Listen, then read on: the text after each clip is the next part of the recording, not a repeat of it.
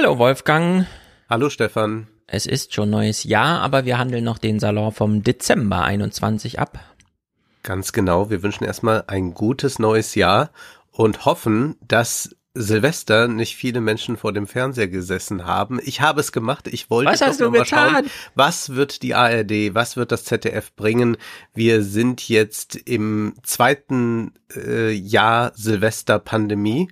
Das heißt, man könnte sich ja mal irgendetwas Neues einfallen lassen. Wieder standen vor dem Brandenburger Tor keine Menschen, sondern nur Moderatoren auf der Bühne und ein paar Sänger. Da war wieder Jörg, äh, da, äh, Johannes Bekerner und Mhm. äh, Andrea Kiwi Kiewel haben moderiert und dann waren aber wieder die Altbekannten dort und zwischendurch gab es dann immer mal wieder den Blick in das ein oder andere prominente Wohnzimmer. Da saß dann ein Olli Pocher oder eine Sonja Zietlow und die haben ein bisschen erzählt, wie sie jetzt Silvester verbringen oder welche Shows und Bücher sie als nächstes rausbringen.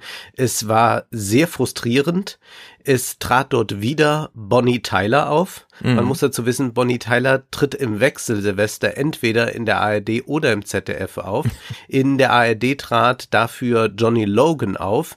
Diese Silvestergala wird ja schon im November gedreht, fertig produziert und dann Echt? wird nur gewartet, bis Silvester ist. Die feiern auch da ins neue Jahr rein, aber dann halt zwei Monate vorher. Da war Johnny, Johnny Logan, du kennst ihn, oder? Ich kenne nur Paul Logan. Oder Logan Paul. Nein, nein, nein. Johnny Logan, Grand Prix-Gewinner zweifacher. Hold me now. Ja, sein, sein großer Titel. Zweifacher, ich, jetzt google Ja. ich ihn. Ja, äh, Johnny Johnny Logan, im weißen Anzug stand er da. Jedenfalls ist er auch, glaube ich, nur noch in Deutschland ein Star. Jedenfalls ist er Silvester immer fest gebucht, war also auch schon häufig zu diesen Shows da. Manchmal auch mit Bonnie Tyler zusammen im Duett. Diesmal haben sie sich aufgeteilt. Einer geht in die ARD, die andere ins ZDF. Und es ist ein Trauerspiel und ich habe einen Bekannten in England, dem habe ich erzählt, ja, bei uns tritt ja Silvester immer euer Star Bonnie Tyler auf. Und dann sagte er, ja, aber wie, die tritt bei euch noch in der Silvestershow auf? Hä? Was denn da los? Und dann sagt, ja, wie ist die bei euch nicht mehr? Sagt er, nee, also, ja, die, irgendwo kommt die mal vor, aber die würde niemals in der Silvestershow äh, noch einen Platz bekommen. Hab ich gesagt, siehste, deswegen kommen wir wahrscheinlich recht günstig dran. Aber Ja. es war etwas für dich dabei, Stefan. Ich will nicht nur meckern. Es war etwas für dich dabei in der ARD. Du hast ja mal erzählt, eigentlich ist dein Vorbild Udo Jürgens Richtig. was das Altern angeht und dann auch Richtig. das Sterben. Also man geht spazieren, fällt um und Nee, tot ist man geht 80. spazieren, hat einen Ja. wunderschönen Tag, Ja, legt sich abends ins Bett und wacht morgens nicht wieder auf. Ja, er ist ja 80 beim Jahren. Spaziergang ist er ja äh, gestorben. Ach so, ich dachte, immerhin, er er hatte ja und noch die neue Tour im Kopf. Ja, also er war gerade schon äh, am Plan, was Ja. wird im Januar alles kommen. 80 Jahre, sehr fit und dann aus dem Leben gerissen. Ich würde dir empfehlen, dir bei YouTube mal den Auftritt von Peter Kraus anzusehen. Peter Kraus ist ein Star der 50er Jahre, so der deutsche Rock'n'Roller. Ich konnte damit nie viel anfangen, aber Peter Kraus ist noch immer auf der Bühne und er ist 82, beherrscht den Hüftschwung wahnsinnig gut. Er kann auch richtig gut singen. Und es ist so faszinierend zu sehen, was dieser 82-Jährige, dem man es wirklich nicht ansieht, dort auf der Bühne vollbringt, dass ich dachte, vielleicht nochmal drüber nachdenken, ob das auch noch ein Modell sein könnte. Kannst du auf jeden Fall noch länger leben. Peter Kraus, sehr fit, rank und schlank. Ja. Ich äh, war doch ganz begeistert, was, äh, dass der 82-Jährige eigentlich auch der einzige war, der ein bisschen Stimmung in die Bude gebracht Ja. hat. Also meine Vorbilder müssen nicht zwingend noch leben. Ich kann auch gut mit Udo Jürgens aus diesem Genre leben. Ähm, allerdings für alle, die sich jetzt fragen, was hat der Wolfgang da nur getan? Also mir kommt Johnny Logan nicht mal bekannt vor, wenn ich eine Bildersuche bei ihm starte. Ähm, ich erkenne so ein bisschen, warum er eingeladen wird anhand der Bilder. Ja, vielleicht weil er Aber sagt mir gar nichts. 1954 geboren ist, ja. Sagt mir gar nichts, ist verrückt. Das mit der Und du Bühne bist aber auch kein nicht. ESC-Zuschauer, oder? Ich also doch, ich auch. auch ja, ach, eigentlich schon, eigentlich schon. aber das sind schon die, die Klassiker. Also zweimal gewonnen und dann noch irgendeinen Siegerhit geschrieben. aber wahrscheinlich vor meiner später. Zeit. Ich habe ja, äh, In den 80ern. ja, ja, das ist ja weit vor meiner Zeit. Ja. Nee, ich, ich bin ja, ich lebe ja, um, wir reden auch gleich über Matrix, aber das ist schon fast ein Brückenbau. Ich lebe ja nicht in einer Welt, in der ich ständig Nost oder Ostalgie brauche, um mich noch äh, verorten zu können. Deswegen brauche ich, um Gefallen am ESC zu finden, nicht die 80er. Wenn dann nochmal die 60er, wann hat Udo Jürgens gewonnen? 66 oder so? Das war ja sehr früh. Mhm. Ähm, Cherie, Marie, Cher, äh, merci, Cherie. Ja. Und äh, das, das nehme ich natürlich heute nochmal mit. Vor allem, ich habe es glaube ich hier schon mal gesagt, ich oute mich jetzt nicht, vielleicht nicht zum ersten Mal, aber diese Version, die Helene Fischer von Merci Cherie für ihn singt, während er in der ersten Reihe Publikum sitzt, weil er Geburtstag feiert und das man natürlich im Fernsehen überträgt, ist herzerwärmend, muss ich wirklich sagen. Also äh, du hast mir jetzt empfohlen, Peter Krause. Äh, ich empfehle Peter dir Kraus. YouTube. Äh, Peter Krause. Ja, ich sorry. kenne natürlich den Auftritt von Helene Fischer, Ja. bevorzuge aber dennoch die Das Udo. Jürgens Version. Ja, Natürlich. ich beide. Ich bin da ganz unentschieden, aber ich, ich höre beide gerne. Ich finde, die, Gut. die Stimme ist mir zu glatt von Helene Fischer. Aber es stimmt selbstverständlich, es ist nur Nostalgie. Also ARD und ZDF, Ja. ich habe mich gefragt, was machen die eigentlich hier? Also es ist ja nicht Ja, das so, dass ich ich das das erste Mal sehe, sondern was machen die eigentlich hier? Ja. Die Bühne ist äh, das Brandenburger Tor, also im Hintergrund das Brandenburger Tor, alles vorne aufgebaut. Normalerweise sind da tausende Menschen, durfte ja nicht sein wegen Corona. Also ist man vor einer ja, Leere tritt man dort auf, es wird ein bisschen Applaus eingespielt und im November war es ja noch ein bisschen besser mit Corona. Da hat man dann in dieser Halle auf Abstand gefeiert und da waren dann diese anderen Stars auch die ganze Zeit mit im Publikum. Also man hat ein bisschen Silvesters Flair, Silvester Flair produziert. Aber ich habe mich natürlich gefragt, was machen diese beiden Sender da? Und eigentlich werden diese Sendungen nur produziert, um den Menschen die Angst vor dem neuen Jahr zu nehmen, um ihnen zu sagen, es wird alles so bleiben, wie es ist. Auch die 70-jährige Bonnie Tyler wird im nächsten Jahr wieder Total Eclipse of the Heart Ja. singen. Ja, es werden ja heute Zeitungen gemacht, in denen quasi die Inhalte von damals nochmal, und zwar nicht geupdatet werden, sondern nochmal die Erinnerung an die Inhalte von damals. Das habe Also ich auch kürzlich gesehen. Ich war Ja. irritiert. Das ist total irre. Also für Rentenrepublik ist natürlich alles super. Ich schreibe gerade wahnsinnig gerne an diesem Buch. Und äh, da wir jetzt einmal schon tief drin stecken im äh, Hasenloch, müssen wir noch kurz über Matrix sprechen. Ich habe ihn auch gesehen. Du hast mit jedem Wort in deiner Fernseh an, äh, äh, Filmanalyse recht. Es ist kein guter Film. Nee, ne? Äh, vor allem für den Anspruch, äh, wir haben ja schon mal mit Matrix vorgelegt und jetzt, na gut, wir hatten noch ein paar Ideen im Köcher. Nee, ihr wolltet einfach nur noch einen Film machen, das ist, äh, es strotzt vor Leere, muss man echt sagen. Es ist nichts drin. Vor allem, wenn man äh, dann doch 25 Stunden Westworld oder so serviert bekommt und denkt, ja komm, dann gehen wir noch mal Matrix gucken und man kriegt genau null, also gar nichts. Ich bin äh, schwer enttäuscht, aber ich habe ja eine zweite Gehirnhälfte. Eine, die du nicht hast. Ich kann ja umswitchen. Ich kann ja denken, aber coole Schauspieler. Und äh, die hast du vergessen zu erwähnen in deiner Filmanalyse, aber das war ja, zu erwarten. Ich erwähne Schauspieler ja fast nie. Aber selbstverständlich müssen wir den Schauspielern bei solchen Filmen immer besonders dankbar sein. Also sich vorzustellen, wie das wäre, wenn jetzt das Ensemble des Traumschiffs Matrix spielen würde, Matrix 4, dann würde Ja. man, glaube ich, schreiend aus dem Saal rausrennen und das tut man nicht, weil dann in Keanu Reeves trotzdem abliefert. Und ich finde, Keanu Reeves, sag es mal so, er ist ja mittlerweile so eine ganz eigene Form von Pop. Ja. Äh, er schmückt sich im Internet, er hat hier mit Cyberpunk und so weiter, überall ist er verortet, äh, hat sich zur Legende gemacht in der Vogue-Bewegung, weil er Frauen bei Fototerminen, wenn sie ihn ansprechen, krieg ich ein Selfie mit dir, niemals sie berührt, sondern die Hand nur hinter sie hält und alle sind beeindruckt von diesem 5 Zentimeter Gap, den er da lässt, um bloß niemandem zu nahe zu kommen, selbst wenn die Fans eigentlich zu ihm wollen, weil er Ob das die Fans so wollen, weiß ich halt nicht. ja, ich frage mich dann so, was ist genau die Beobachtung, dass man, dass er reflektiert, dass sie gar nicht mit ihm als Person, sondern mit ihm als Figur das Selfie machen wollen und er deswegen diese Distanz dann äh, ordentlich einschätzt und nicht ausnutzt oder wie auch immer. Also ist total verrückt. Deswegen würde ich, würde ich sogar bei dieser Matrix-Schauspielerei Keanu Reeves einfach mal rausnehmen, denn äh, wie sein langes Haar sich bewegt, während er den Kopf dreht, kennt man auch schon aus anderen Filmen, also selbst das ist da nicht neu.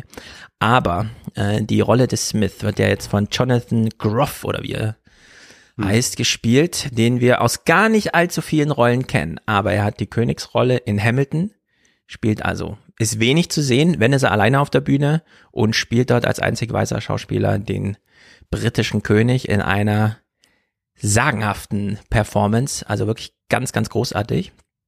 Und vielleicht kennst du es, die Serie Mindhunter. Ja. Und die ist ja nun, also gerade die erste Staffel, ein wirkliches Spektakel. Wie sie beide losziehen, also er als Junger mit so einem Senior-FBI-Typ und das Prinzip Serienmord entwickeln, also für das FBI, das einfach diese akademische Arbeit machen und dann diese Gespräche da führen in den Gefängnissen. Also sie gehen zu den schon verurteilten hm. Mördern und wollen herausfinden, was macht sie zu Serienmördern.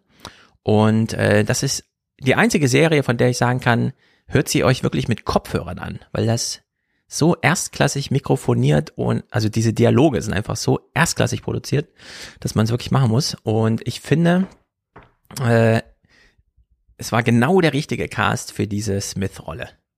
Mhm. Gerade in dieser Doppelzüngigkeit, die da jetzt drin steckt.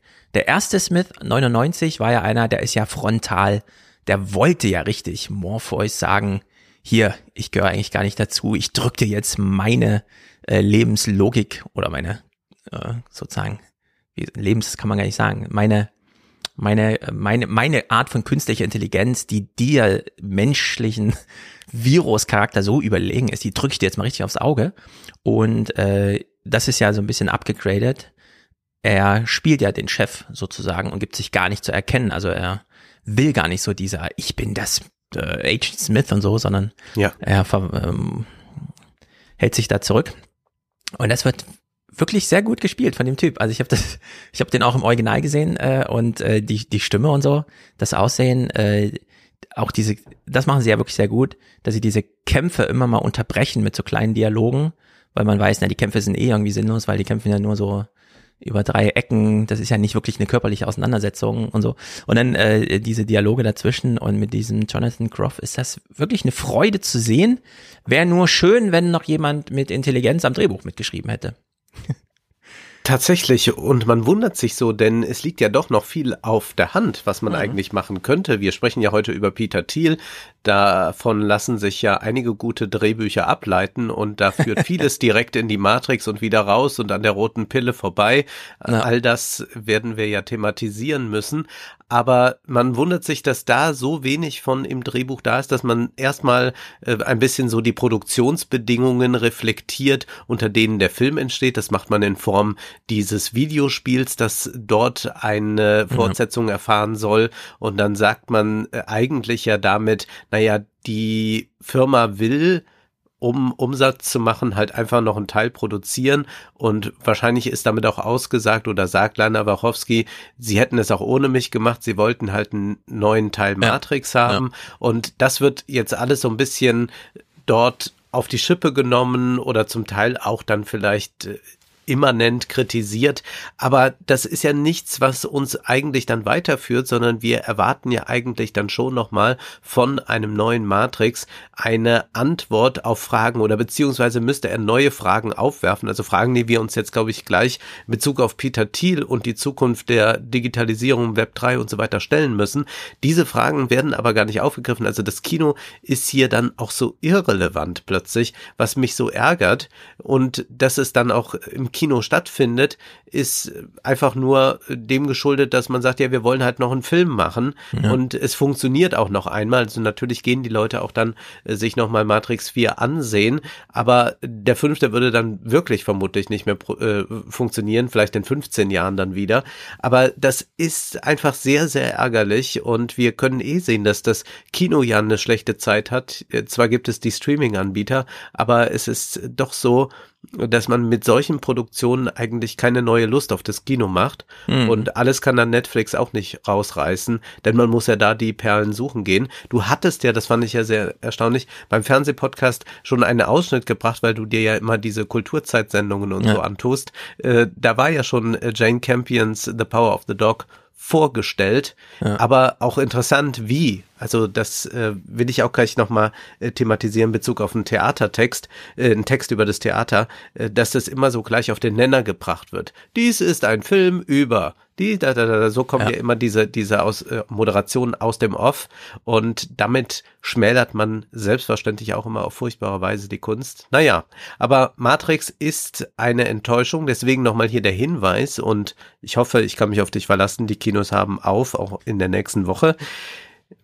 Scream Teil 5, das könnte was sein.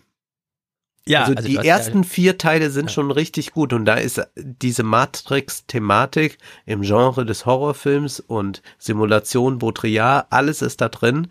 Nur ich finde ein bisschen cleverer mhm. als jetzt in Teil zwei, drei und vier von Matrix und deswegen der fünfte Teil könnte eine kleine Offenbarung sein. Ich weiß es nicht, ich hoffe es sehr. Also ich bin sehr gespannt. Du hast es ja schon entsprechend geteasert könnte der bessere Matrix sein. Ich werde mir jetzt Scream 1, äh, ich kann mich dran erinnern, ihn früher gesehen zu haben und ich fand ihn nicht schlecht. Er hat, glaube ich, aber das weiß ich nur noch ganz dunkel, gute Pointen. Und jetzt bin ich natürlich so angefixt, dass ich denke, nein, ich warte nicht bis März, um mir Batman anzugucken, sondern dann gucke ich mir vielleicht auch Scream 5 im Kino an. Äh, letztes Wort zu Matrix. Ich glaube, die haben einfach all die guten Ideen, die damals in der Diskussion über den ersten Matrix-Film entstanden, jetzt wieder reingebaut. Diese ganzen Gimmicks. Wer ist der Architekt? Ah, komm, wir machen einfach mal Neo selber zum Architekten. Es ist nur ein Videospiel und so. Er ja. hat dann diese ganzen Ideen. Ja, kann man aus der Matrix raus, rein, raus, wer denn? Die Software auch? Ja, komm, komm, die Software können wir auch äh, hin und her und so weiter. Extracten. Und ich hätte den Film einfach äh, Matrix ähm, Review genannt, statt irgendwelche anderen Sachen. Das hätte dann auch Reload, Revolution Stimmt. und dann 20 Jahre später nochmal Review und dann ist gut. Stattdessen so eine alberne Spielerei, die nicht funktioniert. Gut, man kann auch scheitern, es sind Kunstwerke und in der Hinsicht mein Urteil, es ist leider gescheitert, schmälert nichts an Matrix 1. Also den haben wir jetzt nochmal nee. mit großer Freude hier gesehen. Auf keinen Fall. Und ich würde sagen, wer sich ein bisschen für diese ganzen Thematiken interessiert, kann ihn sich trotzdem ansehen. Ja. Es ist ja auch immer Kind seiner Zeit, vielleicht auch ein Ausdruck der großen Ratlosigkeit, die wir sehen. Vielleicht ist dieser Film nicht viel anders als die Politik, die das äh, Digitale nicht entsprechend regulieren ja, kann, weil sie es nicht versteht. Also auch so kann man äh, diesen Film natürlich sehen. Deswegen bin ich da immer ganz froh, wenn ich das auch gesehen habe. Ich hätte mir natürlich einen besseren Film gewünscht, aber äh, ich kann sagen, man vertrödelt viel Zeit äh, sonst äh, auf Streaming-Plattformen oder so mit sehr viel Mist oder man wird dann so äh, zugemüllt mit irgendwas, was einmal gut ist und dann jetzt bei, bei Tiger King war die erste Staffel Staffel in gewisser Weise interessant, aber dann macht man nochmal eine zweite und äh, kann äh, sich nur die Haare raufen und sagen, wie kann das sein, dass man überhaupt nochmal so einen Stuss dann da fortsetzen will. Insofern glaube ich, ist eine Auseinandersetzung auch dann mit einem solchen nicht gelungenen, gescheiterten Produkt durchaus erhellend und erkenntnisfördernd. Nicht so erkenntnisfördernd aber wie die Biografie, die wir gelesen haben. Mm. Wir sind begeistert. Ja. Also das ist wirklich ein großer Wurf, eine Biografie über Peter Thiel.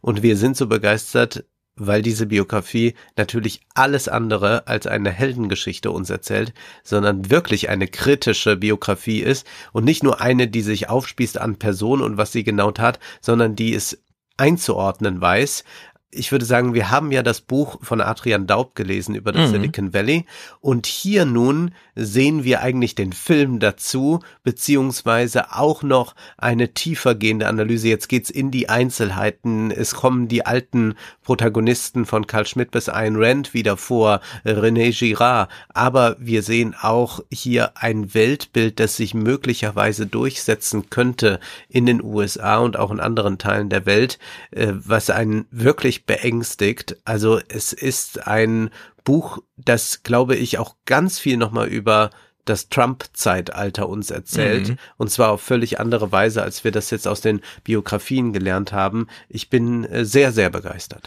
Genau, wir gehen gleich ausführlich drauf ein. Für alle, die nicht Salonmitglieder sind oder Salonmitglieder und uns dann immer, obwohl sie unsere Besprechungen schon, äh, was weiß ich, wenn wir eine Stunde über No Filter, Instagram, wie auch immer, diese ganzen Facebook-Bücher, äh, was alles gibt, wir haben ja vieles besprochen. Dann kriegen wir immer mal wieder Hinweise, Fotos bei Twitter oder Instagram oder wie auch immer.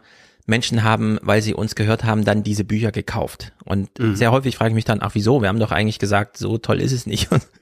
und so. Aber diesmal, also wenn man jetzt sich wirklich fragt, 2022, welches Buch über das Silicon Valley, über die Silicon Valley Protagonisten muss ich jetzt wirklich lesen? Wo erfahre ich was über das Silicon Valley und die Welt, in der Silicon Valley regiert? Äh, dann ist das das Buch. Also dann muss man dieses Peter Thiel, wie der Pate des Silicon Valley, äh, wie der Pate des Silicon Valley die Welt beherrscht, von Max Chefkin lesen aus irgendwelchen Gründen nur in diesem FBV statt ähm, sozusagen so ein bisschen prominenter platziert auf Deutsch. Äh, das ist ein bisschen komisch, könnte abschrecken, muss aber nicht. Ja, man hätte gedacht, das ist auch ein Buch, das bei CH Beck jetzt erscheinen könnte. Zum Beispiel wäre wär ja ein ganz klassischer Biografieverlag, aber äh, ja, ist ein bisschen eigenartig, dass sie sich das schnell gekrallt haben oder sie waren einfach äh, sehr, ja. sehr schnell. Man weiß es nicht. Jedenfalls äh, können wir sehr froh sein, dass es jetzt übersetzt vorliegt oder fast zeitgleich ja erschien. Genau. Also in der Hinsicht gleich unsere Besprechung und äh, greift dann zu diesem Buch, auch wenn ihr was verschenken wollt oder so, das kann man Das kann man gut verschenken und sich dann von denen, denen man es geschenkt hat, gut erzählen lassen und dann selber lesen irgendwann. Und die Politiker sollten es auch lesen. Oh, unbedingt. ganz wichtig. Wenn ihr jemanden in Berlin kennt, schenkt ja. diese, dieses Buch an die neue junge SPD-Bundestagsfraktion, die sich gerade aufmacht, die Welt zu verändern. Vielleicht auch mal bei Peter Thiel nachlesen oder bei Jeffkin über Thiel. Zum Beispiel, was hast du noch anzubieten? Ich äh, habe eine äh, ein Doppelschlag der New York Times äh, zum, zur Einflussnahme äh, Chinas in die Welt via Silicon Valley. Äh, am Anfang war es so, ja, China, wissen wir, Great Fire, Firewall und so weiter, sie schützen ihr Land, schotten es ab. Keine ausländischen Dienste sind dort zugegen, kontrollieren diesen abgeschotteten Teil der Welt. Neuerdings, und die New York Times sieht hier eine Wendung und macht das auch ein bisschen investigativ, greift doch die chinesische Regierung ins allgemeine Internet aus und äh, zielt auch auf die Chinesen im Ausland, die natürlich immer noch Familie zu Hause haben, was für die chinesische Regierung so eine Art, ja, da können wir doch darüber Druck aufbauen. Außerdem Influencer, die ähm, aus China gesteuert werden mit ganz erstaunlichen Zahlen, also es geht wirklich gruselig zur Sache. Dann bleibe ich kurz in der Weltregion. Japan hat nun eingesehen, und es ist ein sehr knapper Text, der ein ganz, ganz großes Problem, das uns auch noch ereilen wird, äh, kurz beschreibt. Den äh, habe ich ja gar nicht auf dem Schirm gehabt, sondern ein Leser hat mich darauf hingewiesen. Ähm, in einem ganz knappen Text im Freitag wird kurz dargestellt, wie sich Japan einsehend, dass weder die Maschinen noch die Ausländer die Alten pflegen, was man eigentlich macht. Und es ist eine ganz große Verzweiflung, die noch versucht wird, in politische Programme zu gießen. Außerdem haben ähm, die Krautreporter 66 gute Nachrichten aus 2021 aufgegriffen. Wir gehen davon mal zehn durch und fragen uns, also wenn das die guten Nachrichten sind, dann aus. schlecht aus. Und dann noch ein kleiner, ganz kleiner Text zu Apple mit einer ganz interessanten Kalkulation. Was wäre eigentlich, wenn man sich 2008, als das iPhone auf den Markt kam, kein iPhone, sondern für den Geld Apple-Aktien gekauft hätte? Mhm. Kann man schon mal im Kopf mitrechnen. Hm, wie viel Geld hätte ich dann heute? Ja, ja, ja. Genau, das ist äh, der Unterschied zwischen investieren und konsumieren. Mhm. Da kann man noch mal diese ganz alte Hans-Werner Sinnlogik sogar auffahren, sagen also richtig, richtig. Konsum äh, sparen, ja, also Konsumverzicht und äh, dann Vermögensaufbau. Also da bei Apple wird es vermutlich sogar gehen, was äh, da immer ausgeheckt wird. Ich habe ein Buch über Indien gelesen mit Essays von Arundhati Roy. Asadi heißt Freiheit.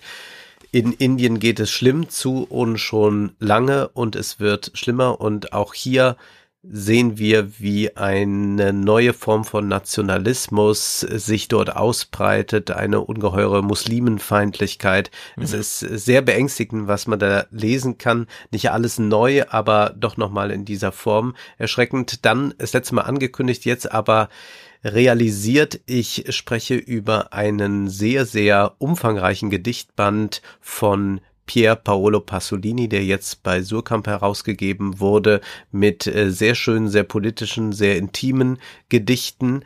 Außerdem blicken wir nach Dänemark, die überlegen, dass sie doch vielleicht die, die sie abschieben wollen und die ins Gefängnis müssen, die in irgendeiner Weise straffällig geworden sind, man die nicht auch outsourcen kann und da im Kosovo einfach mal Gefängnisse anmietet. Ein wirklich ganz erschreckender äh, Text man, man muss, äh, man muss nur mit dem Kopf schütteln. Wir sprechen ganz kurz über die Off-Szene im Theater. Äh, was läuft da eigentlich schief? Da gibt's eine Kolumne zu und einen langen Text, den ich aber doch ausführlich vorstellen möchte, aus äh, Foreign Affairs von Parek Khanna den wir ja schon kennen. Wir haben über sein Buch Move gesprochen und er findet Metaverse und all das, was da kommt, ganz großartig. Es sind absurde Thesen, die er da vorstellt, aber ja. es ist vielleicht doch ganz gut, sich damit zu beschäftigen, gerade mit diesem Thielgespenst im Rücken. Wir haben uns ja gewundert, als wir Move gelesen haben, über das Ende, warum genau. er da so komische. Und da geht's jetzt weiter. Okay, sehr gut. Ja, das klingt sehr gut. Gut, dann gehen wir jetzt in den Salon begrüßen euch dort alle ein zweites Mal und für alle, die nicht Salonmitglieder sind, wir hören uns dann Ende des Monats. Bis dann. Bis dann.